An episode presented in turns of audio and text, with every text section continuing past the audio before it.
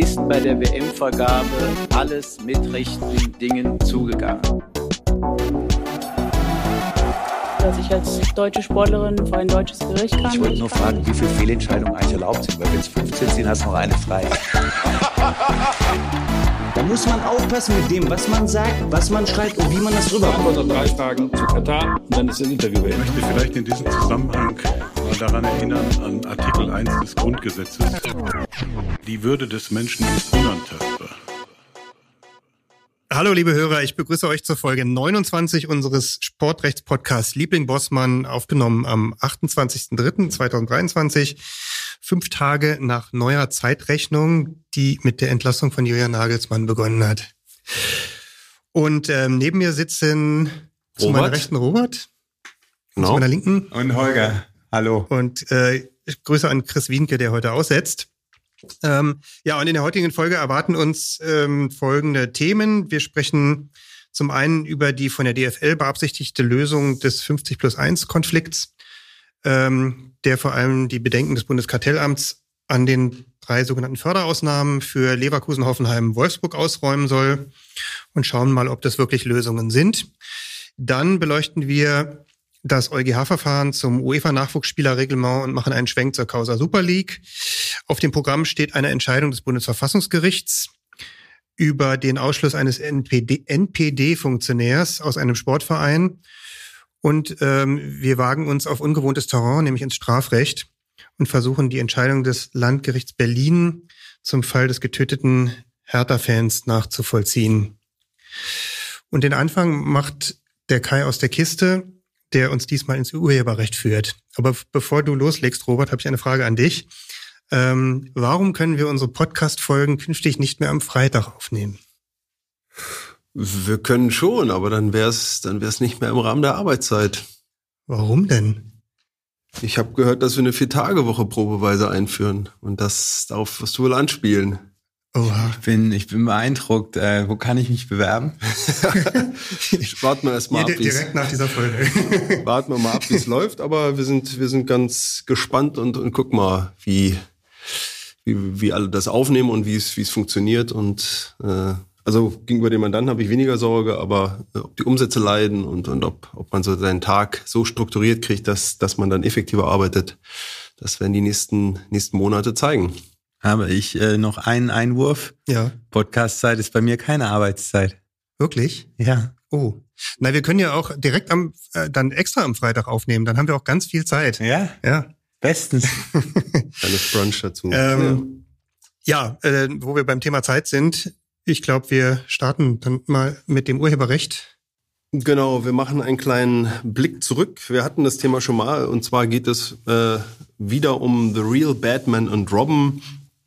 Eine, eine Kunstfigur, quasi ein, ein, eine hum- humoristische Darstellung, die sich ein, ein Grafikdesigner äh, anlässlich des, des Torjubels von Reus und Aubameyang ausgedacht hat und das umgemünzt hat in äh, humorvoller Weise äh, auf, auf Robben ähm, und Ribery und das quasi im, im Bayern-Gewand dann geschmückt hat und hatte es damals dann auch den Ultras äh, zur Verfügung gestellt. Die haben es dann auch verwendet in der Choreografie, äh, bestehend aus dem Slogan The Real Batman und Robben, dann aufgeführt anlässlich des, ich glaube, des Pokalspiels gegen, gegen Dortmund tatsächlich.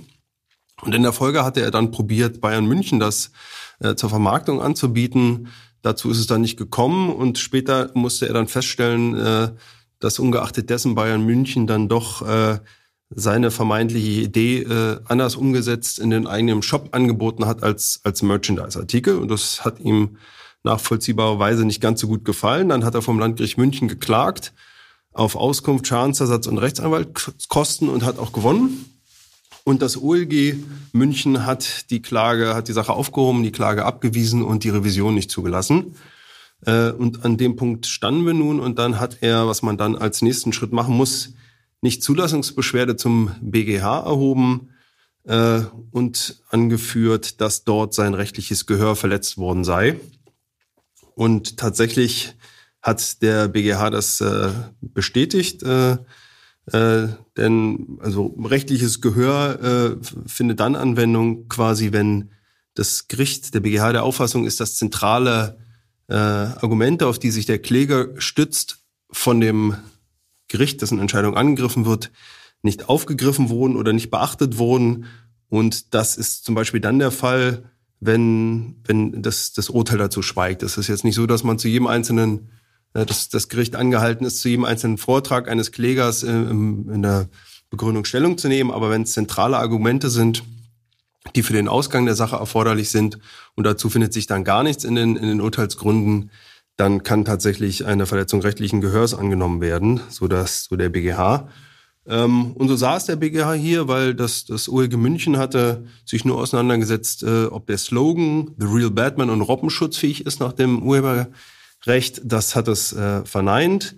Dann hat er sich noch mit der Choreografie auseinandergesetzt, die dort in, in welcher Art auch immer durchgeführt wurde.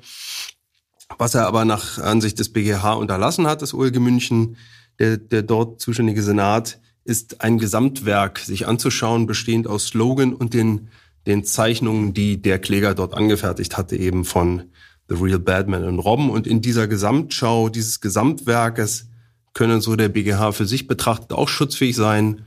Und weil das OLG München sich dazu gar nicht geäußert hatte, hat der BGH gesagt, wir verweisen zurück OLG München muss sich das nochmal anschauen und die Sache dann abschließend entscheiden. Aber ist ja, ist ja super strange eigentlich, weil im Zivilprozess ist es ja so, dass die Parteien vortragen. Wie kann es denn sein, dass das OLG zu diesem einen Vortrag sich dann in dem Urteil gar nicht oder in dem Beschluss gar nicht geäußert hat? Die haben, die haben diese, diesen, diese, die Annahme, dass dieser Slogan und die Figuren ein Gesamtwerk ein darstellen, einfach schlicht übersehen. Die haben, die haben die Einzelkomponenten sich angeschaut, aber sie haben nicht den, den Vortrag, der auch in der ersten Instanz schon erfolgte, den auch das Landgericht München schon mhm. zum Gegenstand gemacht hatte, haben sie einfach nicht in der Form gewürdigt. Mhm. Und ich kann mir eigentlich nur erklären, dass sie es tatsächlich faktisch übersehen haben. Sie haben diese, diese, zugegebenermaßen ist diese, diese, das als Komposition, als Gesamtwerk anzusehen, jetzt auch nicht komplett zwingend. Ähm, das kann man argumentieren, ähm, lässt sich sicherlich auch vertreten, aber es ist jetzt nicht was, urheberrechtlich komplett auf dem, auf dem blanken Teller liegt. Also das äh, nichtsdestotrotz sollte man von dem Spezialsenat OLG äh, München schon erwarten, dass es die Differenzierung davor ja. nimmt und dann sich dazu auch äußert in den Urteilsgründen. Und es könnte jetzt äh, dazu kommen, dass das OLG nochmal entscheidet und dann eine Revision dann äh, äh, möglich ist, nochmal eine, eine normale Revision zum BGH? Oder siehst nee, du das nicht? Das, nee, also das, wenn, wenn quasi jetzt rechtliches Gehör wird ja dann jetzt gewahrt, es wird zurückverwiesen und dann wird das OLG München entscheiden, ob dieses Gesamtwerk urheberrechtlichen Schutz genießt und ob da eine Verletzung vorliegt. Äh, und dann ist die Sache abschließend entschieden. Dann ist, dann ist der Weg zum BGH, weil das dann quasi, da müssten man, es gibt ja immer gewisse Revisionsgründe, die da vorliegen können, aber das ist dann ja eine Sachverhaltsentscheidung. Ich sehe da nicht, dass da eine besondere Bedeutung der Rechtssache oder sowas vorliegt, also ja. andere Revisionsgründe, die hier, äh, die dann greifen könnten ja, bleibt spannend. Mal schauen, was rauskommt. Was ist deine Prognose da in dem Fall? Ich glaube, du hattest schon mal äh, in der Folge das dazu ja. Stellung genommen. Ja, also das, das OLG München, ich bin so ein bisschen, zum Teil ein bisschen bei dem OLG München, weil da hauptsächlich, äh, also die, die, die lustige Idee im Vordergrund steht, jetzt quasi Spieler in das Gewand von, von äh, äh, Comicfiguren einzukleiden ähm, und ich das jetzt quasi den Umweg über ein Gesamtwerk ist, erscheint mir schon ein bisschen konstruiert, weil eigentlich die, die, die Schutzfähigkeit liegt entweder bei den bei den äh, bei den jeweiligen Comic-Hersteller äh, quasi, der die Ausgangsfiguren Batman und Robin erschaffen hat und dann man sich quasi damit eher auseinandersetzen müsste. Aber ich habe mir den, den Sachverhalt und die konkrete Darstellung jetzt natürlich nicht zu dem Urteil nicht im Einzelnen angeschaut. Aber darüber kann man sicherlich trefflich streiten, ob quasi dieses Gesamtwerk ob es eine solche, eine Schutzfähigkeit dieses Gesamtwerkes, bestehend aus Slogan und, und Zeichnungen, existiert und ob das dann eine Verletzung darstellt oder vielleicht auch jetzt nach den neuen Schrankenregelungen im Urhebergesetz mit Pastiche und Karikaturmöglichkeiten nicht auch quasi die, die Schutz, die, die Schöpfungshöhe so gering ist äh, von diesem neuen gestalteten Werk, äh, dass quasi es auch, also je geringer der die Schutzkraft ist, desto zulässiger sind eben halt auch äh, Bearbeitung davon, die dann vielleicht noch als, als zulässige Karikatur oder sowas angesehen werden können. Also ich glaube, da wird das OLG München noch ein bisschen Spaß haben, sich das, sich das entsprechend anzuschauen. Wie ist da, da der Streitwert, weißt du das? Wie hoch? Ich glaube nicht. Also sie machen Auskunftsanspruch, Rechtsanwaltskosten und, und Schadensersatz. Ähm, bis muss ich, habe ich jetzt 52.000 ist, ist festgesetzt. Also Hat es nicht vielleicht so ein, doch so ein bisschen Sprengkraft, weil man ja, also es ist ja ganz interessant, im, möglicherweise im Hinblick auf irgendwelche Werbeclips oder Werbezeichnungen, die in, verbunden sind mit Slogans, die, wo man vielleicht jetzt bislang nicht auf der Platte hatte, dass die jeweils urheberrechtlich geschützt sein könnten, beziehungsweise in ihrer Gesamtheit? Weißt du da mehr? Gab es da schon mal Vorentscheidungen in, in diese Richtung?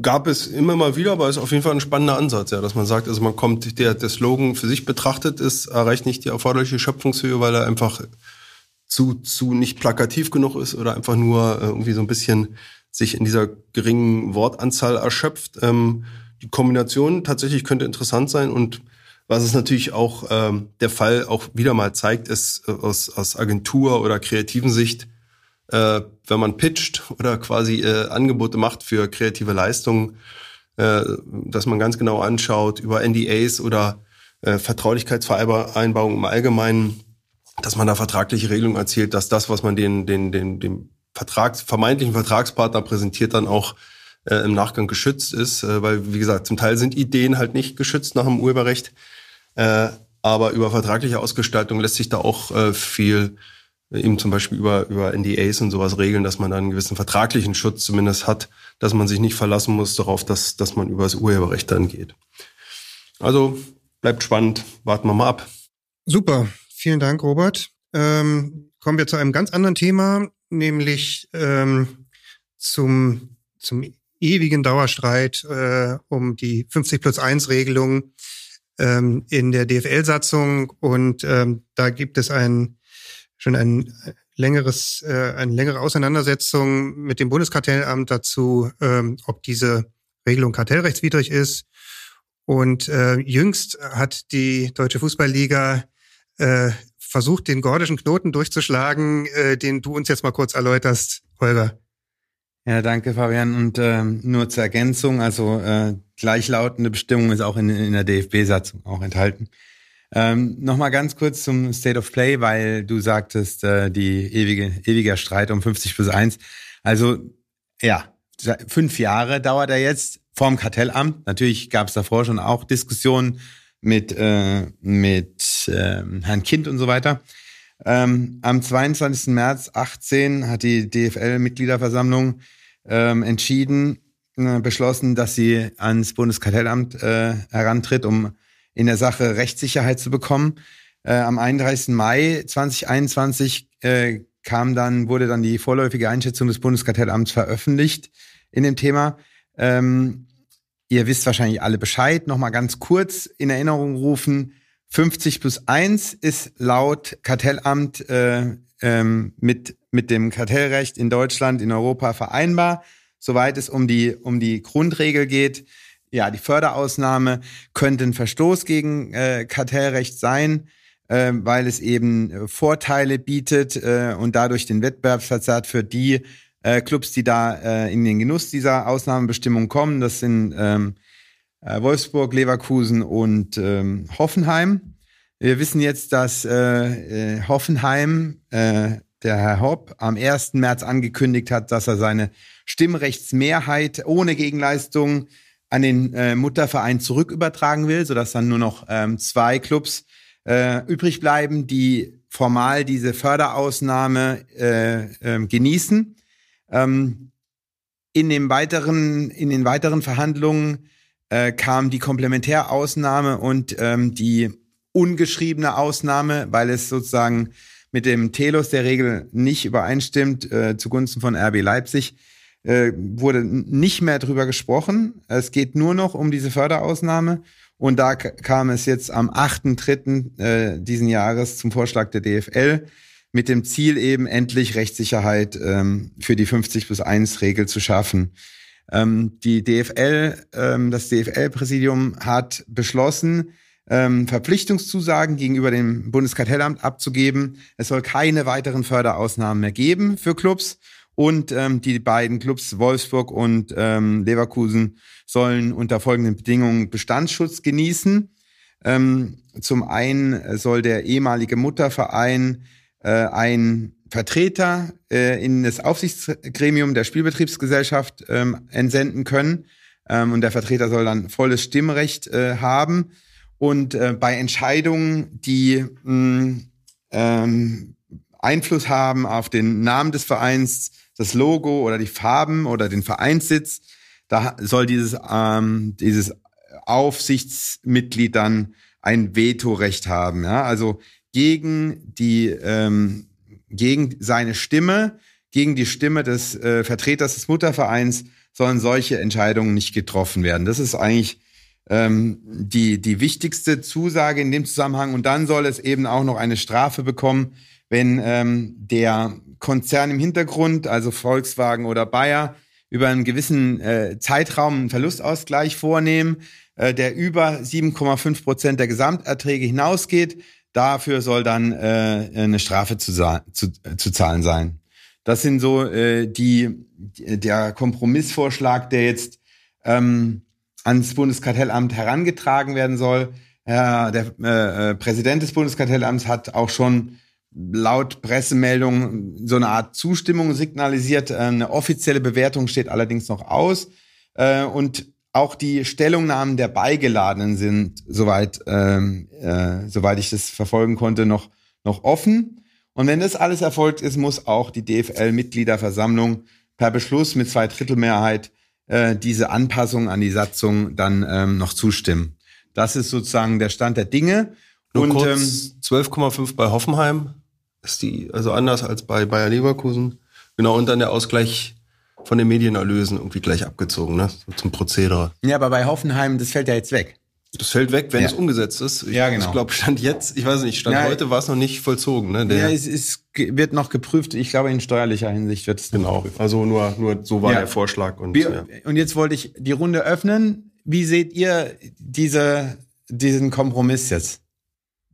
Ähm, ja, also ich, ich, ich, als ich ihn das erste Mal gelesen habe und auch wenn ich ihn zum äh, fünften Mal gelesen habe, finde ich ihn nicht sonderlich überzeugend. Ähm, also was mich jetzt vor allem, was ich mich vor allem frage, was es, was es wirklich bringen soll, ist äh, die Entsendung des äh, Vereinsvertreters ins Aufsichtsgremium. Also das, so wie ich das verstehe, ist es ein Vertreter, der kann keine Mehrheiten bilden.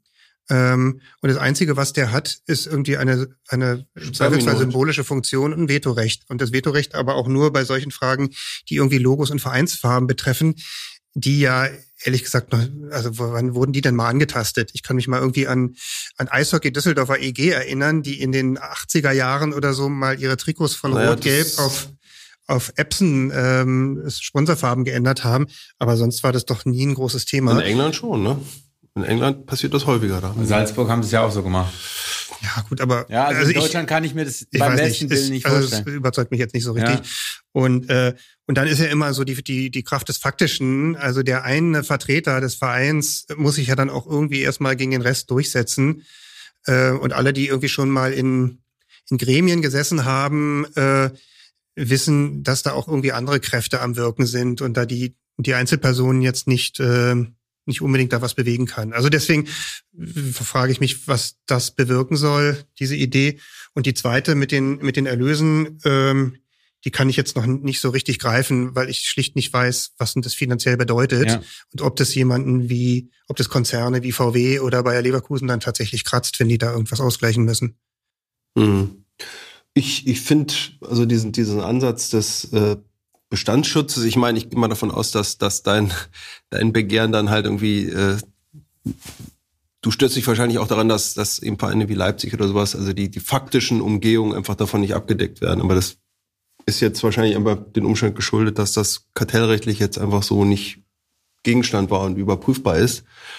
Ähm, ich finde diese Bestandsregelung, ich, ich, ich finde es, ich kann den Versuch nachvollziehen. Ich finde das jetzt auch mit den, mit den Ausgleichszahlungen und sowas, ähm, dem Risiko da irgendwie beizukommen, dass, dass die Vereine mit so einem wirtschaftlichen Potenzial, im Hintergrund da einfach ins Verlustgeschäft gehen können, ohne dass, dass das sich irgendwie auf ihre Umsätze auswirkt auf der Habenseite, dass man da die, die kostbaren Medienerlöse antastet, finde ich nachvollziehbar. Die Sperrminorität da über das Vetorecht, wie sich, ja, wie sich das umsetzen lässt, muss man schauen. Aber so auf dem Papier ist es zumindest ein, ein Tool.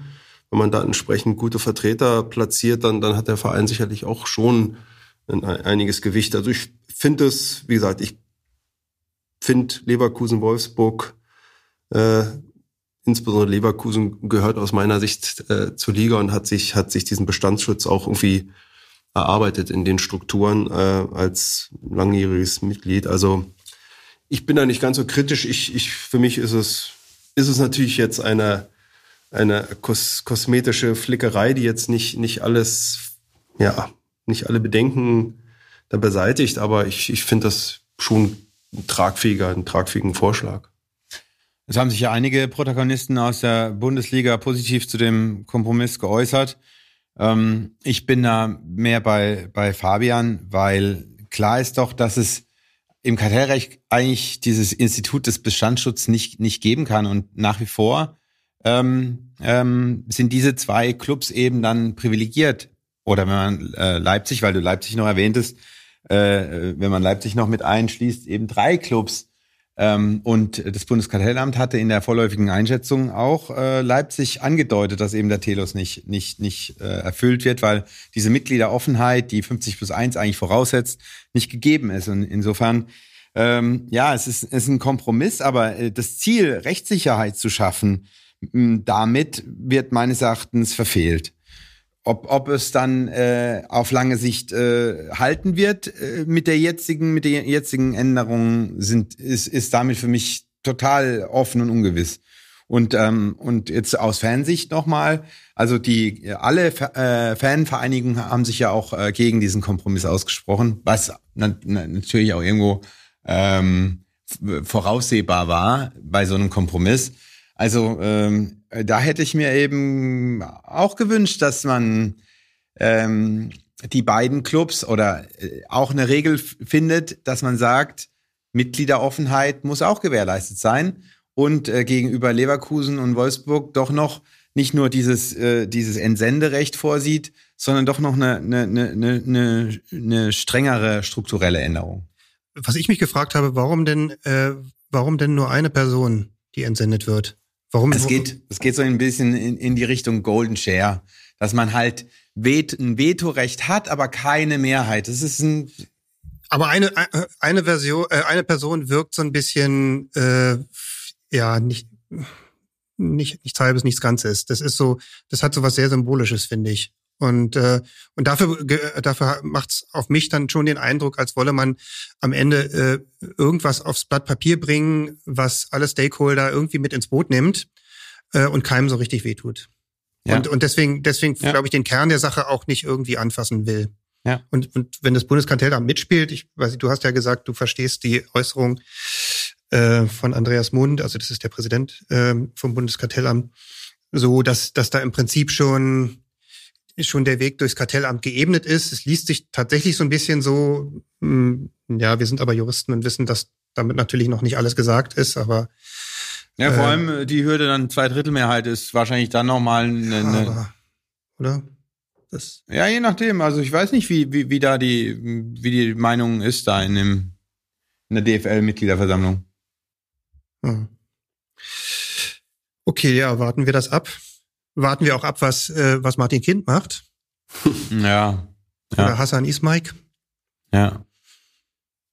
Also das Thema ist sicherlich noch nicht durch. Gut. Dann kommen wir zum nächsten Thema. Ähm, es geht wieder um ein Gerichtsverfahren. Diesmal hat sich das Bundesverfassungsgericht ähm, mit einer, wie ich finde, sehr spannenden Frage beschäftigt, ähm, nämlich ähm, wie es sich verhält mit ähm, Mitgliedern äh, radikaler Organisationen, ähm, die ähm, die Vereinsmitglieder sind oder die vielleicht sogar Positionen in, in Vereinen besetzen. Ähm, und die und die Frage, äh, wie wird man die los? Ähm, und der, der zugrunde liegende Fall war, war folgender. Der Landesvorsitzende der Hamburger NPD, der heißt Lennart Schwarzbach, den Namen darf ich übrigens nennen, weil der ist in einem Artikel ähm, in der FAZ, den verlinken wir auch in den Show Notes, äh, ist der auch erwähnt. Ähm, der wurde im Jahr 2019 von seinem Verein TSV Appen, das ist äh, ein in Schleswig-Holstein äh, ansässiger Club, äh, wegen seiner Zugehörigkeit zur NPD ausgeschlossen. Und ähm, Der, äh, der Verein hatte, das, hatte diese, diesen Ausschluss mehrfach versucht, allerdings erfolglos ähm, und ist dann irgendwann im Jahr 2018 auf die Idee gekommen, seine Satzung zu ändern und in die Satzung einen Passus mit reinzunehmen, wonach Mitglieder von extremistischen Organisationen, gleich welcher politischen Ausrichtung, ähm, sowie Mitglieder rassistisch und fremdenfeindlich, fremdenfeindlich organisa organisierter Organisationen, wie zum Beispiel der NPD, also so steht es ausdrücklich in der Satzung drin, und ihre Landesver äh, Landesverbände nicht Mitglied des Vereins werden können. Und in einem nächsten Passus hat er dann auch noch geregelt, ähm, wenn solche Personen schon Mitglied sind, dann können sie ausgeschlossen werden. Und ähm, das geschah und äh, daraufhin hat sich dann der das betroffene Mitglied äh, durch mehrere Instanzen versucht, zivilrechtlich durchzuklagen und ähm, diesen Ausschluss rückgängig zu machen. Das ist ihm nicht gelungen. Ähm, und schließlich, als dann der Rechtsweg erschöpft war, hat er sich ans Bundesverfassungsgericht gewendet, ähm, um mit Blick auf ähm, sein, äh, sein Grundrecht der, ähm, äh, des allgemeinen Gleichbehandlungsgebots de, die, die Entscheidung sozusagen nochmal zu revidieren. Ähm, Vielleicht ein kurzer, äh, ach so, das, das Bundesverfassungsgericht hat, äh, das kann ich jetzt schon vorwegnehmen, äh, die Verfassungsbeschwerde nicht angenommen. Ähm, nicht angenommen heißt, äh, sie haben äh, in der Sache überhaupt nicht entschieden, sondern äh, sie können im Vorfeld äh, immer entscheiden, ob sie eine, eine Verfassungsbeschwerde für äh, so so wichtig oder so durchgreifend halten, ähm, dass sie sie zur Entscheidung annehmen und dann darüber ähm, eben entscheiden oder ob sie sie von vornherein eben abwürgen. Äh, und letzteres haben sie gemacht. Ähm, Im Übrigen äh, schätzt mal Jungs, wie viele, äh, wie viel Prozent von eingelegten Verfassungsbeschwerden nicht angenommen werden? Nicht angenommen? Ja. Mehr als 95 Prozent. Leider ja. Hohe Quote. Ja, also so um die 90 Prozent rum. Auch so wie bei Nichtzulassungsbeschwerden zum BGH, oder? Mhm. Tatsächlich eine wahnsinnig hohe Quote. Ähm, die Besonderheit ist hier, dass sie es begründet haben, ne? Genau. Äh, normalerweise muss das nicht begründet werden. Ähm, das habe ich, das muss ich auch schon, getan. das musste ich auch schon erfahren. Die Verfassungsbeschwerde zu kompliziertesten Fragen rund ums Urheberrecht auf, auf 100 Seiten ausführlich und dezidiert begründet, dann mit dem einfachen Satz, um die Ohren gehauen zu kriegen, wird nicht zur Entscheidung angenommen. Danke, mhm. auf Wiedersehen. Ja, das ist ziemlich, das kann ziemlich niederschmetternd sein. Auf der anderen Seite muss man auch sagen, das Bundesverfassungsgericht kann jeder anrufen und mit jeder, Richtig. mit jeder Kleinigkeit. Äh, es gibt ein, ein äh, ganz interessantes Interview bei Jung und Naiv. Da hat Thilo Jung sich mit dem ehemaligen Präsidenten des Bundesverfassungsgerichts, Andreas Voskuhle, äh, eine Stunde oder anderthalb Stunden lang unterhalten. Das kann ich sehr empfehlen, äh, weil da sehr gut dargestellt wird, wie so dieses Bundesverfassungsgericht arbeitet umso, weil es eben jeder kann, hätte ich schon erwartet, dass meine wenigstens dann äh, entsprechend gewürdigt wird mit einer Begründung, warum nicht. Weil sie eben doch sich unterscheidet, hoffentlich von, von, äh, von der Lehrerverfassungsbeschwerde gegen den, den Gartenzaun um die Ecke. Ja. Aber das ist mein persönliches Problem. Vielleicht gewährt ihr das Leben ja noch ein paar Chancen. Na, eine habe ich auch gewonnen, von daher äh, ist es dann passt es ja. Gut, also ähm, ja, was macht eigentlich das Bundesverfassungsgericht? Das Bundesverfassungsgericht kann im Prinzip ähm, Gerichtsentscheidungen, letztinstanzliche Gerichtsentscheidungen überprüfen, aber nur darauf, ob Verfassungsrecht verletzt wurde. Ähm, und jetzt die nächste Frage in die Runde: ähm, Warum können denn, warum kann denn das Verfassungsgericht überhaupt einen Streit zwischen Privaten entscheiden? Ja, das, die Weil Frage wollte ich hier stellen.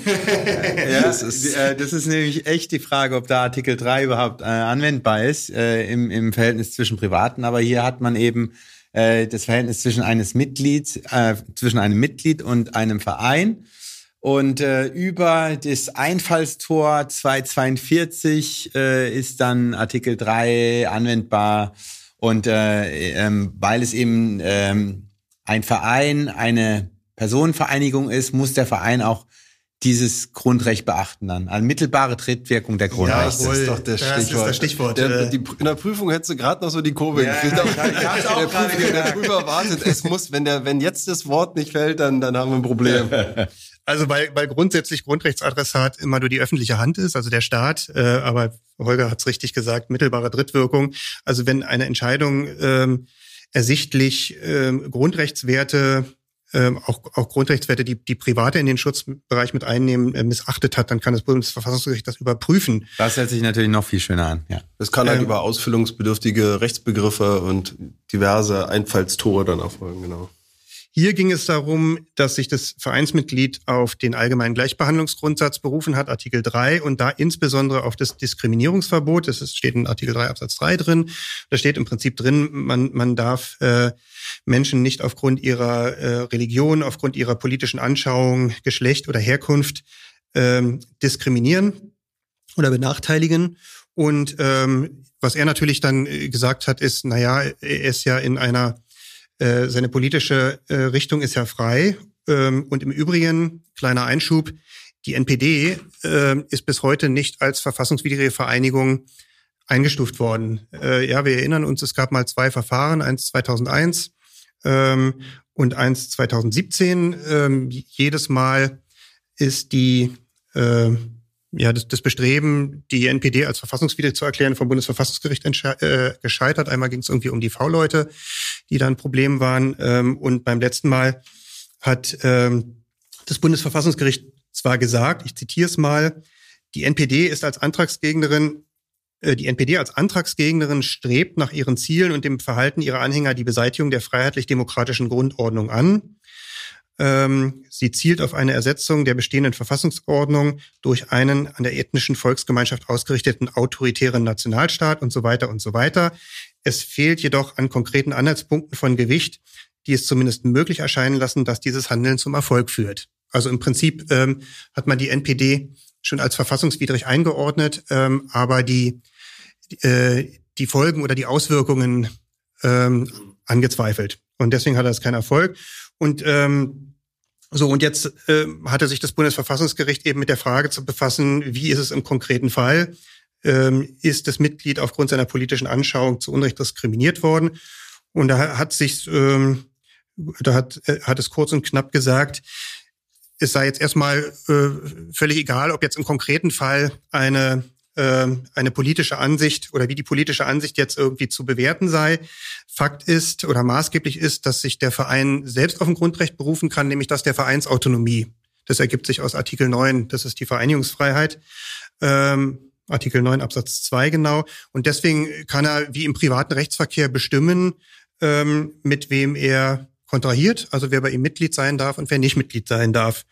Und ähm, die Mitgliedschaft kann er auch an ähm, die oder die, die Nichtmöglichkeit der Mitgliedschaft kann ja auch an Betätigung für bestimmte politische Parteien knüpfen. Allerdings ähm, darf das dann keine, keine willkürliche äh, Bewertung sein, sondern es muss sich dann schon irgendwie schlüssig an, ähm, an den Grundwerten der Verfassung entlanghangeln. Und da ähm, hat das Bundesverfassungsgericht gesagt, also dass man da jetzt irgendwie die ENPD-Mitglieder nicht drin haben will. Ähm, das sei nicht zu beanstanden, weil es letztlich aus der Verfassung hervorgeht, dass man verfassungsfeindliche Organisationen ähm, bekämpfen kann. Macht Sinn. Also wenn man das jetzt mal auf den Sport überträgt, ähm, wenn ich einen, äh, einen Tennisclub äh, nehme und ähm, erstellen jetzt 100 äh, Personen einen Antrag auf Aufnahme und der Tennisclub weiß genau, bei den äh, Menschen handelt es sich um Fußballer, die den Tennisclub kapern wollen, um da einen Fußballclub draus zu machen, dann könnte man das wahrscheinlich dann auch äh, ablehnen. Also je nach je nach Satzung halt, aber je nach Satzung. Ja. Aber äh, im Prinzip äh, können dann die Mitglieder schon ähm, in eine Richtung gehen, die dem Verein auch, also dem den Vereinszweck auch ähm, entspricht. Ja. Also ganz ganz wichtig ähm, ist als, ähm, als, als Fazit auch dieser, dieser Entscheidung, äh, dass sich die Ausschlussgründe aus der Satzung ergeben müssen. Mhm. Das heißt, du musst schon was in der Satzung haben.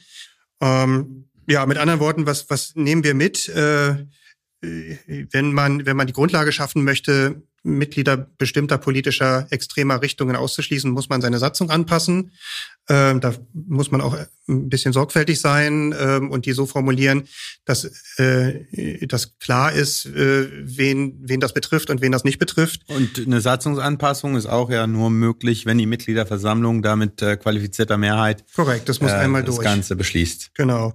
Und dann erstreckt sich die, die gerichtliche Kontrolle tatsächlich nur noch darauf, ähm, ob das verbandsinterne Ausschlussverfahren eingehalten wurde, ähm, ob die konkrete verhängte Maßnahme eben Stütze, Stütze in der Satzung findet und äh, die zugrunde liegenden Tatsachen fehlerfrei ermittelt wurden, die dann eben in dem Fall zu dem Ausschluss führen und die Maßnahmen nicht irgendwie grob unbillig oder willkürlich sind und auch die Satzung, Satzungsregelung natürlich nicht willkürlich getroffen ist. Dann Mhm. ähm, das nächste Thema, das wir auf dem Programm haben, ist das EuGH-Verfahren zum UEFA-Nachwuchsspielerreglement. Holger, your turn. Ja, also im äh, Monat März war wieder ganz schön viel los und ähm, äh, am 9.3. hat der Generalanwalt äh, Spooner äh, seine Schlussanträge in diesem EuGH-Verfahren zur Nachwuchsspielerregelung der UEFA veröffentlicht und ähm, er ist der Ansicht, ähm, dass diese UEFA-Regelung, wonach als Nachwuchsspieler auch Spieler gelten, die von anderen Vereinen in derselben nationalen Liga ausgebildet wurden, gegen die Arbeitnehmerfreizügigkeit äh, verstößt. Die Regelung führe zu einer ungerechtfertigten mittelbaren Diskriminierung von Spielern aus anderen Mitgliedstaaten. Es ist ähm, erstmal hört sich das ähm, ähm, aus meiner Sicht abwegig an, wenn man aber tiefer einsteigt, macht das Ganze schon Sinn, denn ähm, Also nochmal, nur damit man es, oder führst du es noch aus? Es ist ja, die, ich, diese. ich sag jetzt noch mal was zum Sachverhalt. ja, okay. Ja, also in den UEFA-Regelungen äh, werden Nachwuchsspieler als Spieler definiert, die unabhängig von ihrer Staatsangehörigkeit mindestens drei Jahre lang im Alter zwischen 15 und 21 von ihrem Verein oder einem anderen Verein in derselben nationalen Liga ausgebildet wurden. Und das ist das Entscheidende an dieser UEFA-Regel. Ähm, und die UEFA-Regel sagt dazu noch, dass vier Nachwuchsspieler von acht in dem jeweiligen Verein ausgebildet werden müssen. Ja, also ähm, acht Nachwuchsspieler müssen auf der Liste stehen, vier davon äh, müssen im eigenen Verein ausgebildet worden sein und vier können aus einem anderen Verein, aus dem gleichen Verband ausgebildet worden sein. Und jetzt ähm, war es halt so, dass der belgische Verband ähm, diese vier aus acht Regelung nicht in seine Statuten übernommen hat, ja. Also in Belgien war es dann möglich, dass ein Verein sich einfach acht Spieler holen konnte aus dem, äh, aus dem Verein, aus dem Belgi äh, belgischen Verband. Und ähm, jetzt hat äh, Royal Antwerpen ähm, sich gegen die UEFA-Regel äh, als solche und auch gegen die des belgischen Verbands gewendet und hat gesagt, es ist ein Verstoß gegen die Arbeitnehmerfreizügigkeit aus dem AIUV, ähm, weil er ähm, mittelbar ähm, ausländische Spieler, also EU-Ausländer diskriminiert, die zu dem Verein kommen müssen, weil, weil, e- weil es eben diese Homegrown-Regel in den Statuten gibt. Und ähm, der Generalanwalt hat sich das jetzt angeschaut und sagt, ja, er hat äh, für diesen für, für diese Beschwerde Verständnis insoweit, äh, dass er eine mittelbare Diskriminierung ähm, ähm, enthält, die nicht gerechtfertigt ist. Ähm, die UEFA-Regelung ist zwar nicht ganz so stark ähm, wie die äh, belgische Regel, ähm, aber ähm, es könnte, und, und da drückt er sich leider nicht klar aus, ähm, noch nicht klar aus, dass ähm, auch die UEFA-Regel nicht kohärent und geeignet ist, die verfolgten Ziele, nämlich die Ausbildung junger Spieler zu erreichen oder zu fördern. Ja? Also die, die UEFA-Regelung nicht ganz so verletzend wie, wie die belgische, Ja, aber genau. immer noch. Mhm. Genau, genau. Und äh, könnt ihr, ähm, könnt ihr der, der Argumentation folgen? Also beim Bossmann-Urteil war es ja viel klarer. Da hat man eben ähm, die, die Ausländerzahl reduziert äh, von vornherein.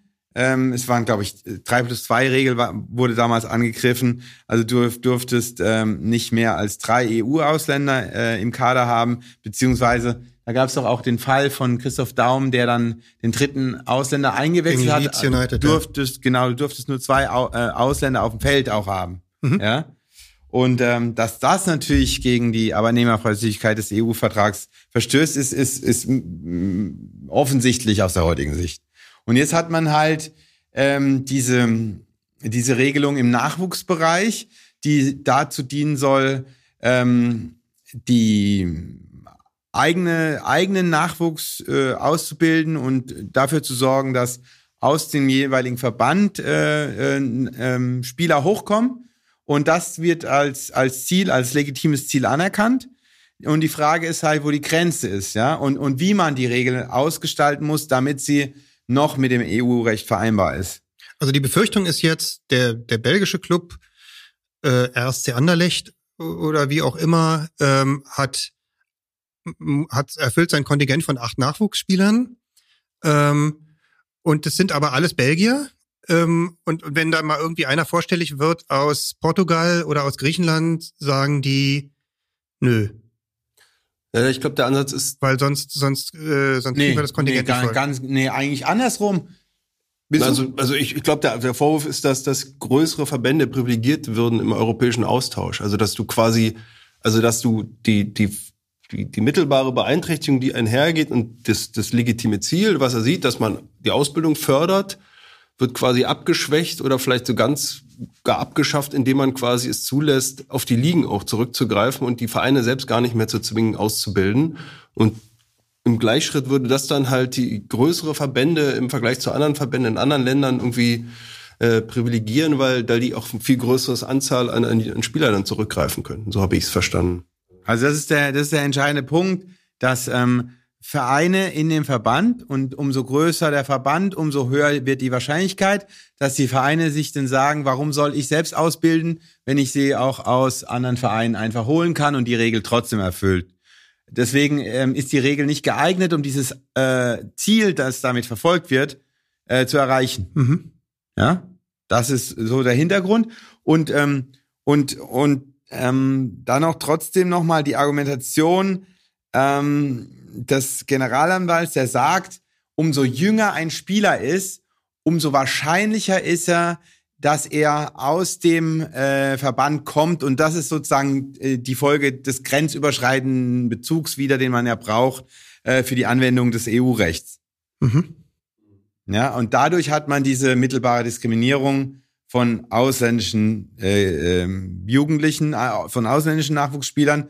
Wobei man ja sagen muss, ein bisschen schräg ist es ja schon, weil Transfers unter ähm, 18 sind ja eigentlich äh, laut FIFA-Reglement verboten. Äh, dennoch ähm, muss ja nicht um Transfer gehen. M muss ja nur in den Fällen, dass, dass einfach äh, die Eltern umziehen und äh, Oder das ver Kind verlagern. Genau, genau. Oder der, der Spieler wohnt dann beim Spielerberater, was ja dann auch Aber ist jetzt häufiger passiert. Ich frage mich jetzt schon tatsächlich, ob das, ähm, ob da der Ausbildungsgedanke, der Ausbildungswunsch dadurch wirklich in Gefahr ist, dass es Vereinen möglich ist, ähm, nicht Spieler selbst auszubilden, sondern sie eben zu sich von anderen Vereinen zu holen. Oder, oder andersherum, ob das nicht eigentlich so ein bisschen wirklichkeitsfern ist. Weil es, es gibt ja nun mal unbestritten einen regen, äh, einen regen Transfer von Jugendspielern äh, zwischen den Vereinen und es gibt, glaube ich, auch ein, ein ganz berechtigtes Interesse von Jugendspielern, äh, Vereine wechseln zu können, um sich eben sportlich zu verbessern, weil sie der Meinung sind, dass sie in dem Leistungszentrum von Bayern München besser ausgebildet werden, als wenn sie bei Hertha bleiben. Ja, aber da kommen wir jetzt genau zu dem Pudels Kern.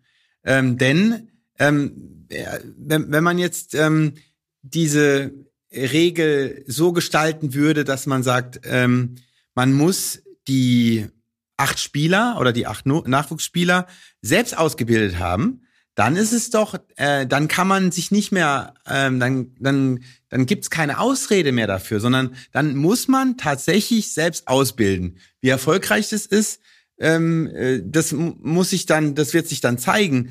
Aber und, und, und, und diese Pflicht zur Ausbildung verstärkt auch wieder die Ausgeglichenheit des Wettbewerbs auf dieser Ebene, wenn die, äh, wenn die Nachwuchsspieler nicht sofort ähm, zu den besten Clubs in dem, in dem jeweiligen Verband wechseln. Insofern kann ich dem schon folgen und das ist das zweite Argument des Generalanwalts, dass die Ausgeglichenheit des Wettbewerbs spielt auch in dem Zusammenhang eine Rolle. Und aber er macht, ähm, und da wollte ich äh, euch jetzt fragen, ob ihr ähm, euch eine Neufassung der UEFA-Regel vorstellen könnt, die mit die EU-rechtskonform dann wäre und, und ähm, Spooner macht da selbst eigentlich einen Vorschlag in der Fußnote. Ja, ich komme jetzt so schnell nicht auf eine, ähm, auf eine neue Klausel. Ich, ja, ich, mich, irgendwie bin ich trotzdem noch nicht so ganz, ich will jetzt nicht sagen überzeugt, ähm, ähm, aber äh, habe ich noch nicht so ganz durchdrungen, weil ich finde einfach, also aus meiner, aus meiner Sicht erstmal, aus meiner deutschen Sicht, jeder Bundesligist hat doch ein Nachwuchsleistungszentrum, Ja. oder? Also das ist Ja, doch, muss. also die bilden doch sowieso alle aus. Äh, und warum, warum? aber, ja, aber warum? Also ähm, es gibt ja immer noch die drei äh, Jahresregel. Also wenn jetzt ein 17-Jähriger äh, kommt, dann muss man auch sehen, dann dann könnte es gerade noch reichen. Aber äh, aber ähm, äh, ähm, es, es muss ähm, also wenn wenn man einen holt ins Nachwuchsleistungszentrum, reicht es ja dann nicht aus. Genau, Das das ja. genau. Und deswegen, äh, das ist schon die Frage, wenn man die 36 äh, NLZs anschaut, wie viel da jeder Verein immer selbst ausgebildet hat. Ja. Also, Okay, gut, aber jetzt ist es so, jetzt ist es so, du, du hast die selbst ausgebildeten und jetzt ist vielleicht irgendwie deine Ausbildung nicht so top, top, top, top. Ähm, und jetzt musst du aber die acht Kaderplätze voll machen mit deinen Leuten. Und ähm, bist jetzt aber ein, als ein Verein, der in der Champions League vielleicht spielt, sagst du dir, ja, aber also das schwächt jetzt meinen Kader schon enorm, wenn ich irgendwie da die vier Jungs da auch noch mit reinnehmen muss. Äh, deswegen finde ich eigentlich die bestehende Regelung der UEFA ganz gut, diese, diese Aufteilung. Dass vier, vier müssen, vier gewährleistet, dass man die aus, aus der Liga, aus dem Verband sich holen kann, schafft eine gewisse Offenheit des Marktes und trägt den, den wirtschaftlichen Realitäten Rechnung. Und vier aus der eigenen Ausbildung äh, verpflichtet die Vereine, ihre Ausbildungstätigkeit und ihre Verpflichtungen nachzukommen. Insofern finde ich die bestehende Regelung eigentlich äh, sehr, sehr, sehr ja, solomonisch und, und auch dem, dem, dem praktischen Realität entsprechend. Äh, fand, fand ich auch, fand ich auch genauso wie du, äh, Robert. Ähm, was, was Spooner jetzt vorschlägt und damit ähm, könnte, könnte wahrscheinlich auch die, die Clubs leben, wenn man einfach die Zahl der Nachwuchsspieler, die erforderlich sind, einfach verringert auf vier und dann sagt man, das müssen aber echte sein. Ich weiß nicht, ob man damit dann äh, was gewinnen würde. Auf jeden Fall äh, äh, würde, ähm, würde es den Spielraum für die Clubs erhöhen und es wäre ähm, dieses legitime Ziel äh, würde mit, mit dieser Regel erreicht, ohne damit, dass man anderen möglicherweise EU-Rechtsverstößen ähm, Verstößen vorbeugt.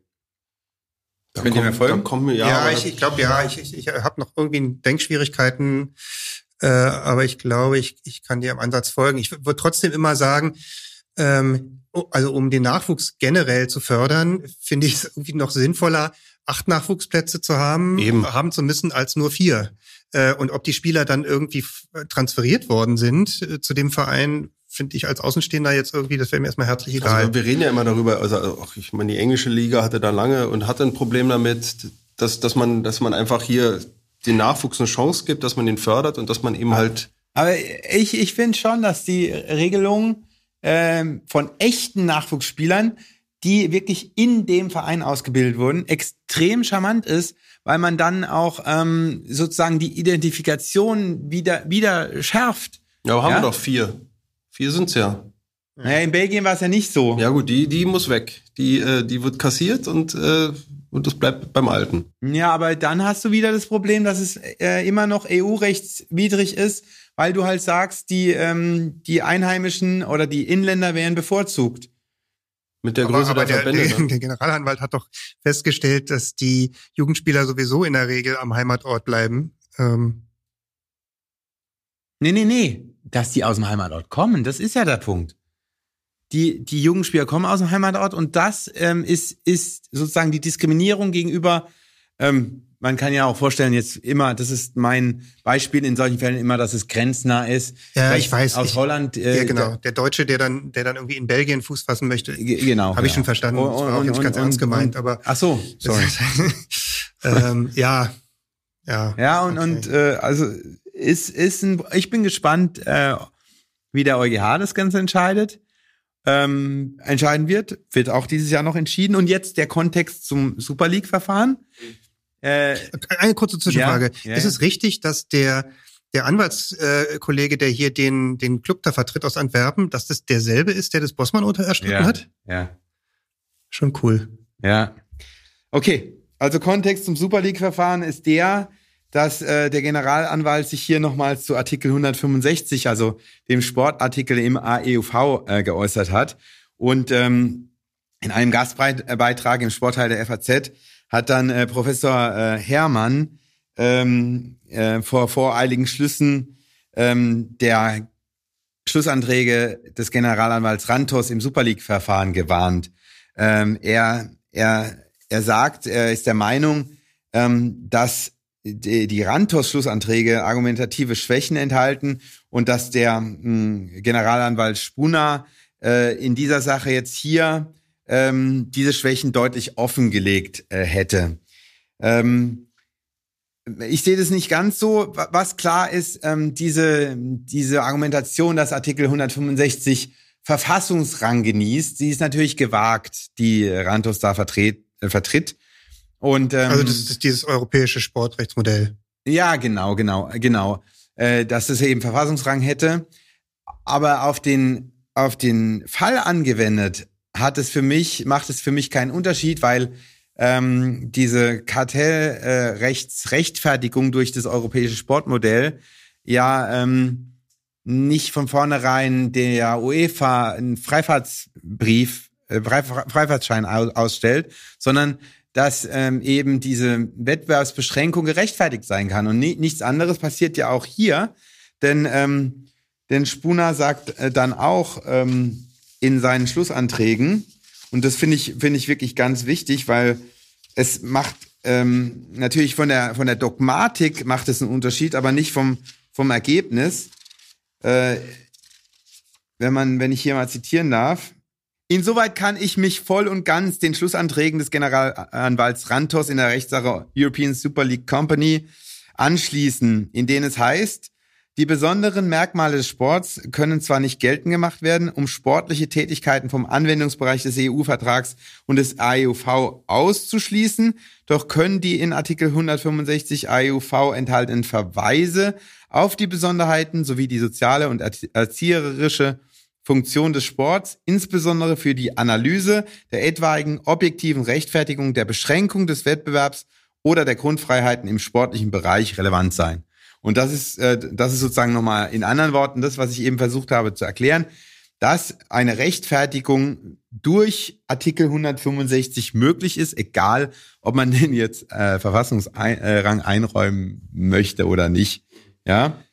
Und äh, ähm, das ist, also es wird spannend, wirklich äh, sportrechtlich äußerst spannendes Jahr werden, wie der EuGH dann äh, entscheidet in den beiden Verfahren.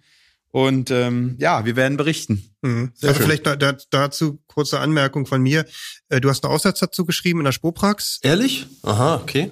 Der ist gut, ich finde den gut. Danke. Ähm, und ähm, und ich, ich kann dir da auch folgen, weil ich sehe, ich sehe in 165 AEUV kein Grundrecht eines europäischen Sportrechts oder äh, Entschuldigung, eines europäischen Sportmodells, beziehungsweise sehe ich das europäische Sportmodell dort nicht drin. Also im Sinne eines ähm, im Sinne eines einzigen akzeptablen Sportmodells, äh, das sich die EU irgendwie zum Vorbild nehmen soll. Ja, aber ähm, da muss ich jetzt doch noch mal was dazu sagen, weil das jetzt genau ähm, sozusagen äh, der der Streit ist, ob es ein europäischen äh, Sportmodell gibt oder nicht. Meines Erachtens gibt's das, äh, nämlich ausgedrückt in diesem Ein-Platz-Prinzip und der Offenheit äh, der der Ligen und der Wettbewerbe mit Auf- und Absteigern. Ähm, und ähm, Herr Professor Herrmann ähm, sagt dann, ja, es gibt Merkmale de, eines Sportmodells, aber es gibt kein europäisches Sportmodell. Es ist so ein bisschen äh, ein Streit um das äh, ähm, Kaisers Bad. Ähm, letztlich ist es doch eine politische Entscheidung, ob man mh, dieses Einplatzprinzip und alles, ähm, was damit zusammenhängt, was ich eben erwähnt habe, schützen möchte. Ähm, und, und dieses ähm, alte europäische System ähm, bewahren möchte dadurch, indem es diesen Schutz bekommt. Oder ob man sagt, mir ist alles egal, ihr könnt machen, was ihr wollt, ihr seid nicht besser gestellt als irgendwelche privaten äh, Fitnessstudios, äh, die, die irgendwas machen. Dann, dann, dann, dann sind wir im ganz normalen wirtschaftlichen Bereich, wo es keinen Schutz mehr gibt. Und das, das sehe ich da eben nicht. Und, und Professor Herrmann, ähm, bei allem Respekt, aber wenn er dann äh, die ähm, äh, Euroleague im Basketball als positives Beispiel ähm, darstellt, dann, dann kann ich dem eben auch nicht folgen, Weil aus meiner Sicht ähm, wird es, werden Sportligen durch so eine Entwicklung verwässert. Ja gut, aber das, das Modell gibt's ja nun mal. Ja, ja genau, aber äh, das Modell gibt es, weil sich die ähm, äh, äh, Beteiligten, äh, Clubs, äh, Verband und ähm, die, die, diese neue, diese neue Liga darauf geeinigt haben. Ja, dann letztlich. Es gab irgendwie eine Einigung Mhm. zwischen den Beteiligten. Und die ist ja im, im Fußball nicht in Sicht. Und ähm, ich kann mir, ich kann mir nicht vorstellen, dass sie, dass die Super League jetzt in den nächsten fünf bis zehn Jahren kommen wird. Ja, ich, ähm, ich würde sagen, wir belassen es mal dabei. Ja. Ich, ich finde, man könnte das Thema nochmal aufgreifen. Werden wir auch wieder. Vielleicht nochmal in einem ähm, in einer Folge, die sich vielleicht ausschließlich damit beschäftigt, weil ich da kann man schon eine ganze Menge zu sagen. Oder ich, ich würde dazu auch gern ein bisschen was sagen. Also, wo ich, wo ich ähm, äh, Professor Herrmann nochmal äh, recht geben muss, es ist natürlich, es ist bisher noch kein Genehmigungsantrag der Super League Company erfolgt bei der UEFA. Dass, dass das nochmal ein neues Verfahren in Gang setzen könnte, ganz, ganz klar. Mhm. Also, ähm, Herr Professor Herrmann, wenn Sie wollen, ähm, eine Gegenrede ähm, gewähren wir Ihnen gerne. Se- Ja, also seien Sie äh, mal, seien Sie mal hier zu Habe Gast. ich ihm aber auch schon gesagt, ja, aber da bin ich dann auf jeden Fall dabei. Alles klar, okay. Ja. Dann machen wir, dann machen wir da mal eine Folge, ähm, in der wir das Thema erschöpfend behandeln. Ähm, mit Blick auf die Zeit würde ich dann ganz gerne zu dem letzten Punkt auf der Agenda kommen, den wir noch haben, nämlich das Strafrecht. Ähm, ich hatte meinen beiden Mitstreitern zuvor versprochen, dass ich das in acht Minuten abhandle. Ähm, mal gucken, ob ich das hinkriege. wir, wir haben sowieso schon unser Zeitlimit erreicht, aber dann überschreiten wir es nicht Wrap ganz it so. up. Also ähm, es geht um, äh, um Folgendes. Ähm, äh, Tatort Berlin, 19.05.2022, Relegationshinspiel Hertha HSV. Ich kann mich sehr gut dran erinnern, weil ich war nämlich da. Ähm, und nach Spielende geraten zwei Besucher des Spiels in einen Konflikt. Ähm, und dabei streckt der Angeklagte Brandon H. aus Rostock ähm, den 55-jährigen Berliner Michael R. mit einem Faustschlag ins Gesicht nieder. Dieser fällt zu Boden, schlägt mit dem Kopf so unglücklich auf den Asphalt auf, dass er an den Verletzungen wenige Tage später im Krankenhaus verstirbt. Mhm. Ähm, der Fan, der Rostocker ähm, Fußballfan oder der Mensch aus Rostock wurde dann äh, ermittelt. Es gab ein äh, Strafverfahren vom Landgericht Berlin und ähm, vor ungefähr einer Woche ähm, ist dort entschieden worden.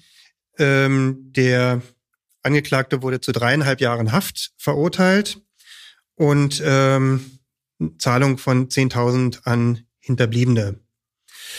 Ähm, ich will mich mal nur mit den dreieinhalb Jahren Haft beschäftigen, ähm, weil mit den, mit den Grundlagen dieses Zahlungsanspruchs kenne ich nicht so gut aus, äh, da ich von Hause aus kein Strafrechtler bin. Warum ist das Thema überhaupt interessant? Also mir, mir fiel auf, dass dann, äh, äh, als es auf Twitter gepostet wurde, äh, so die üblichen Kommentare kamen, äh, ich zitiere hier mal äh, Kommentar eins: ein Witz, der nächste Kommentar nur drei Jahre, Fragezeichen. Oder ähm, noch ein bisschen derber, das deutsche Rechtssystem ist so eine Scheiße äh, und so weiter und so weiter. Oder deutsche Justiz einfach lächerlich. Ähm, das wollen wir mal so nicht stehen lassen. Also man kann sicherlich äh, immer darüber diskutieren, ob Gerichtsentscheidungen ähm, so getroffen hätten werden müssen oder nicht. Ähm, aber das Strafrecht ist immer ein, Diskussionspunkt ähm, und ganz häufig ist jedenfalls mein Eindruck, ähm, besteht da ein Missverständnis, ein sehr grobes Missverständnis darüber, was die Gerichte da eigentlich machen und nach welchen Grundlagen sie das eigentlich beurteilen müssen. Und ich fand jetzt äh, das äh, dafür, dass ich im Strafrecht jetzt auch gar nicht so groß bewandert bin, fand ich das jetzt hier noch re relativ überschaubar, äh, was die äh, rechtlichen Fragestellungen angeht. Und deswegen dachte ich, könnte man hier mal so ein bisschen Aufklärung betreiben. Ähm, also zunächst mal das Strafmaß.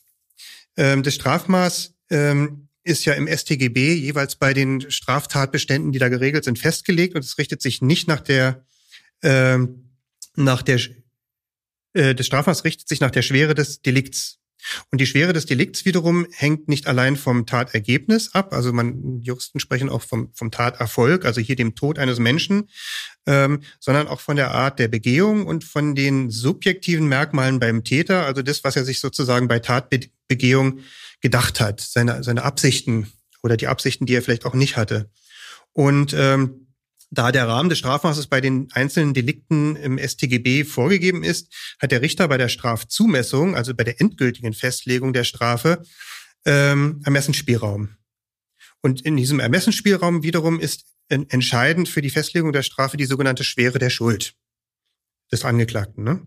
Und äh, bei der bei der Festlegung äh, der Schwere der Schuld spielt zum Beispiel eine Rolle die Motive des Täters, seine Gesinnung, sein Vorleben, ob er schon Vorstrafen hatte, äh, die Begehungsweise der Tat äh, und äh, unter anderem auch das Verhalten nach der Tat. Ähm, der, der Angeklagte wurde hier für schuldig befunden, die Tat überhaupt begangen ha zu haben. Das äh, nehmen wir einfach mal so als gegeben hin. Und äh, das, das Delikt, für das er verurteilt wurde, ähm, ist die Körperverletzung mit Todesfolge. Das ist in Paragraph 227 StB, StGB geregelt. Ähm, und warum ist dieser Tatbestand einschlägig? Ähm, weil nämlich als Folge des Faustschlags, und der Faustschlag ist eine Körperverletzung, das Opfer verstorben ist. Also die Todesfolge eingetreten ist. Ähm, deshalb hat auch die Tat einen sehr hohen Strafrahmen, nämlich ist sie mindestens mit drei Jahren Freiheitsstrafe bedroht, nach oben sogar offen. Ähm, aber die Einstiegsschwelle ist im, im Verhältnis zu anderen Tötungsdelikten, die im StGB geregelt sind, also wie der Totschlag oder der Mord, vergleichsweise gering. Beim Totschlag äh, ist die Freiheitsstrafe nicht unter fünf Jahre und beim Mord ähm, wird eine lebenslange Freiheitsstrafe verhängt. Ähm, und wie unterscheiden sich diese, diese Delikte jetzt zu dieser Körperverletzung mit Todesfolge? Beim Totschlag brauche ich ein subjektives Element hinsichtlich der Tötung, nämlich Vorsatz. Die Tötung muss vorsätzlich erfolgt sein. Ähm, also sprich, der, der Täter muss äh, in dem Bewusstsein gehandelt haben, dass, dass das, was er macht, zum Tod führt. Ähm, und es muss ihm mindestens egal gewesen sein, ob der Tod eintritt oder nicht. Äh, Im schlimmeren Fall sogar noch muss er das ganz gezielt getan haben. Und beim, beim Mord, ähm, das ist das schwerste Delikt, das das StGB, das das Strafrecht überhaupt kennt, ähm, da müssen dann noch so Mordmerkmale hinzukommen. Das heißt also Begleitumstände, wie dass der Täter aus Habgier gehandelt hat oder aus Rache äh, oder heimtückisch. Also sozusagen in ganz verwerflicher Art und Weise und mit ganz verwerflichen Motiven. Ähm, und diese, diese Körperverletzung mit Todesfolge liegt immer dann vor, wenn der Täter hinsichtlich der Körperverletzung vorsätzlich gehandelt hat, aber hinsichtlich des Todeserfolges keinen Vorsatz hatte sondern nur, nur, nur fahrlässig gehandelt hat. Ähm, ansonsten wäre man eben halt schon in diesen, in diesen äh, gröberen Delikten drin, die halt einen sehr viel höheren Straf Strafrahmen vorsehen.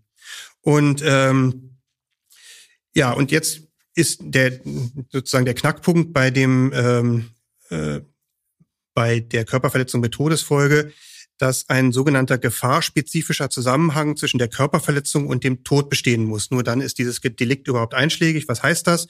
Ähm, das heißt, es muss sich bereits in der, in der Körperverletzung, also hier in dem Schlag ins Gesicht, die muss eine Gefahr angelegt gewesen sein, dass das Opfer stirbt. Und diese Gefahr hat sich dann mit dem Tod tatsächlich verwirklicht. Ähm, damit will man zum Beispiel ausschließen so ganz atypische Verläufe. Also ich, ich piekse jemanden mit dem Finger, die Person fällt um, äh, dreht sich dreimal um die eigene Achse äh, und schlägt irgendwie ganz unglücklich auf und dann tritt vielleicht noch ein anderes Ereignis ein und das führt erst zum Tod. Das will man darunter nicht fassen, sondern man will im Prinzip die äh, eine Tat ahnden, bei der der Täter schon in Betracht ziehen musste, dass der Tod jetzt auch nicht ganz fernliegende Folge ist. So. Und das äh, hört sich jedenfalls aus meiner Sicht irgendwie erstmal plausibel an, auch wenn ich den Sachverhalt jetzt nicht in allen Details kenne ähm, dass jedenfalls man von diesem Delikt hier ausgegangen ist und dann ist man bei mindestens drei Jahren Freiheitsstrafe. Und ähm, dann wäre es halt nur noch zu diskutieren, ob das Strafmaß, das sich ja am unteren Rande, die, Rande dieses, dieses Strafrahmens befindet, ob das jetzt okay ist oder nicht. Äh, da muss man dann aber sagen, äh, dazu fehlen mir dann die Einblicke, um das beurteilen zu können. Ähm, ich kann mir nur vorstellen, dass diese untere Grenze möglicherweise deswegen ähm, angesetzt wurde, weil zuvor offenbar das Opfer auch handgreiflich geworden sein soll. Also man hat sich da sozusagen gegenseitig äh, gekabbelt. Ähm, und weil vielleicht der Taterfolg bei einem Faustschlag äh, weniger vorhersehbar ist, als wenn man da irgendwie stärkere Angriffe fährt. Zum Beispiel nicht nur einmal schlägt, sondern zehnmal drauf. Ähm, oder vielleicht auch noch tritt oder, oder den Kopf irgendwie auf den Asphalt schlägt. Insofern, ähm, Fazit, ähm, bitte äh, ja bitte Verständnis haben mit der Justiz. Äh, also die wissen schon, was sie tun und dass man, wie gesagt, im Einzelfall ähm, da auch an, Stra am Strafmaß oder an Ergebnissen ähm, mäkeln kann oder diskutieren kann, das ist okay. Ähm, aber die deutsche Justiz ist deswegen nicht lächerlich äh, und sie ist auch, das deutsche Rechtssystem ist auch nicht scheiße. Ja, danke. Danke, Fabian. Und äh, da, also klar, ähm, ich bin da im Ergebnis, also bei, bei, bei deinem, bei deinem Appell bin ich voll bei dir. Und äh, wir wissen, auf Twitter äh, äh, schlägt es ja schnell um in Beleidigungen und, und sachfremde äh, Äußerungen. Nur wenn ich das jetzt äh, einfach so höre, äh, da hat jemand ähm, zugeschlagen und ein Mensch ist dadurch ums Leben gekommen. Und dann drei Jahre also ganz so, ganz so fernliegend finde ich da nicht, dass man sagt, das ist aber, äh, das ist aber eine geringe Strafe. Insofern, ich will jetzt keine Gegenrede halten, aber allein die Tatsache, dass da ein Mensch zugeschlagen hat und ein anderer Mensch ist ums Leben gekommen, ist schon, ist schon hart. Natürlich, also ich gehe mal davon aus, dass das tatsächlich nicht wollte äh, und also ohne Vorsatz gehandelt hat. Aber für, für, für alle Angehörigen äh, des, des, des Opfers ist es natürlich äh, ja, das, das, dramatisch. Das, das Katastrophe ist, ist, ist klar. Aber wie gesagt, ich finde das, ich finde das jetzt, also die, die, die, das quasi äh, eine Schlägerei so eine katastrophale, ein so katastrophales Ergebnis zur Folge hat, ist jetzt auch aus Sicht eines besoffenen, pöbelnden nicht. Fußballfans jetzt sicherlich nicht äh, antizipierbar ja. und nicht gewollt. Ja. Insofern ist das, ist das ein schreckliches Ereignis. Äh, klarer Appell an, dass Gewalt natürlich im Stadion überhaupt nichts zu suchen hat. Äh, und außerhalb auch nicht. Hm. Außerhalb insbesondere, ja, und natürlich auch nicht. Ähm, aber vom Strafrahmen und von, vom Maß finde ich es finde ich jetzt äh, ehrlich gesagt schon ein, ein ganz schön, ja. nicht, nicht ganz äh, also ein, kein leichtes Urteil, ähm, weil ein Menschenleben wird man nie natürlich aufwiegen können. Das ist der, der, der klassische Fall. Äh, Gab es irgendwie eine, eine Äußerung äh, in, im, im Hinblick auf Reue des Täters noch? Weiß ich nichts von. Also die, die, die einzige Äußerung, die ich kenne, kam von der Verteidigung, die angekündigt hat, äh, Rechtsmittel einzulegen. Ja. Ähm, was auch nicht unüblich ist, dass das unmittelbar nach der nach der Verhandlung oder nach dem Urteilsspruch ähm, dann auch so angekündigt wird. Nachvollziehbar ähm, auch, aber. Das wird mit großer Wahrscheinlichkeit auch passieren. Ja, schlimm, schlimme Sache, so oder so. Und das war der hoffentlich einer der wenigen Ausflüge ins, ins Strafrecht. Keine besonders schöne Materie im, im Leben eines Sportanwaltes. Nee. Es sei denn, man ist Strafrechtler. Es sei denn, man ist Grüße an den Kollegen Lau ähm, bei, bei Vertiefungsfragen dann bitte auch an ihn wenden, nicht, nicht an uns. Oder an andere Kollegen. Okay. Ähm, du hattest am Anfang äh, Nagelsmann erwähnt. Jetzt wollte ich euch noch fragen. Ja. Ähm, am äh, nächsten Samstag spielt Bayern gegen Dortmund. Wie, äh, was sind denn eure ähm, Tipps für das, äh, für den deutschen Klassiker? Spielt Bellingham oder ist er verletzt? Der spielt. Okay. Ich, ich keine Ahnung, ich weiß nicht, was ich da tippen soll. Ich find's aber, ich find's fast drehbuchartig, oder? Also 2-2. Also vor dem, wirklich vor dem entscheidenden oder vor dem möglicherweise meisterschaftsrichtungsweisenden äh, Duell äh, den Erfolgstrainer rauszuschmeißen. Erfolgstrainer. Naja, so, Erfolg, so erfolglos fand ich ihn jetzt nicht. Ähm, und dann, Aber und dann den Trainer und dann den Trainer zu holen, der den, der den kommenden Gegner jahrelang trainiert hat, ja. hat schon was. Aber dann äh, mit welchem dein äh, Drehbuch endet dann wie? mein Drehbuch, mein Drehbuch endet äh, mit keine Ahnung, wie das Spiel ausgeht. Bayern wird trotzdem Meister ähm, und in zwei Jahren wird Tuchel abgelöst durch Jürgen Klopp Und Jürgen Klopp wird zwei Jahre später abgelöst durch Julian Nagelsmann, der dann gereift und erfahren wieder zurückkehrt. Also, ich, ja. Also ich Okay, finde es schon. Kann man ja seine Wetten jetzt platzieren. Fabian hat die Empfehlung ausgesprochen. Also, äh, also ich finde dieses äh, Geschäft einfach nur noch ähm, äh, unmoralisch. Und ähm, wir, wir hatten es ja schon mal davon. Äh, ich, ich finde, ein, eine Saison sollte mit demselben Kader und demselben Trainer anfangen und enden. Und dann äh, äh, hätte man äh, diese, diese, diese komischen Entscheidungen nicht. Und ich wünsche Dortmund, ähm, dass sie Doch das Spiel Würz, gewinnen. Die Würz im Spieltag, äh, solche tollen. Nee, aber äh, habt ihr nicht äh, viele gehört, die, die, die, also gerade Dortmund-Fans, die tatsächlich sagen, ähm, jetzt hat uns äh, äh, ähm, die Entscheidung kostet uns die Meisterschaft. Habe ich mehrfach gehört, weil die alle äh, gedacht haben, so wie scheinbar das Bayern-Management, dass es Nagelsmann verkacken wird mit dem Team. Und ähm, aber also meines Erachtens ist es viel zu weitgehend. Also Ich, ich, ich fand ja ehrlich gesagt, dass Bayern äh, mit Nagelsmann immer dann performt hat, wenn sie mussten.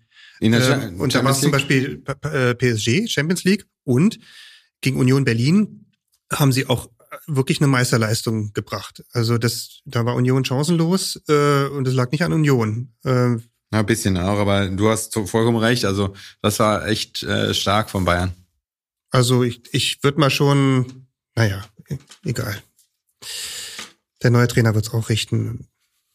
Ich bin, also ich, will, ich, ich würde so lachen, wenn Dortmund dieses Spiel gewinnt und die Meisterschaft holt, trotz des, trotz des Moves hier.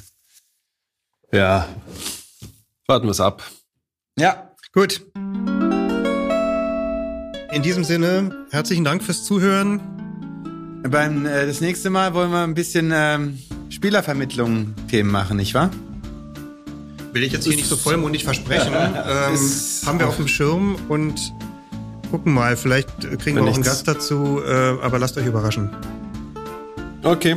Also, dann Ciao, macht's ciao. gut. Bis zur Danke, nächsten Folge. ciao. Tschüss. Ciao.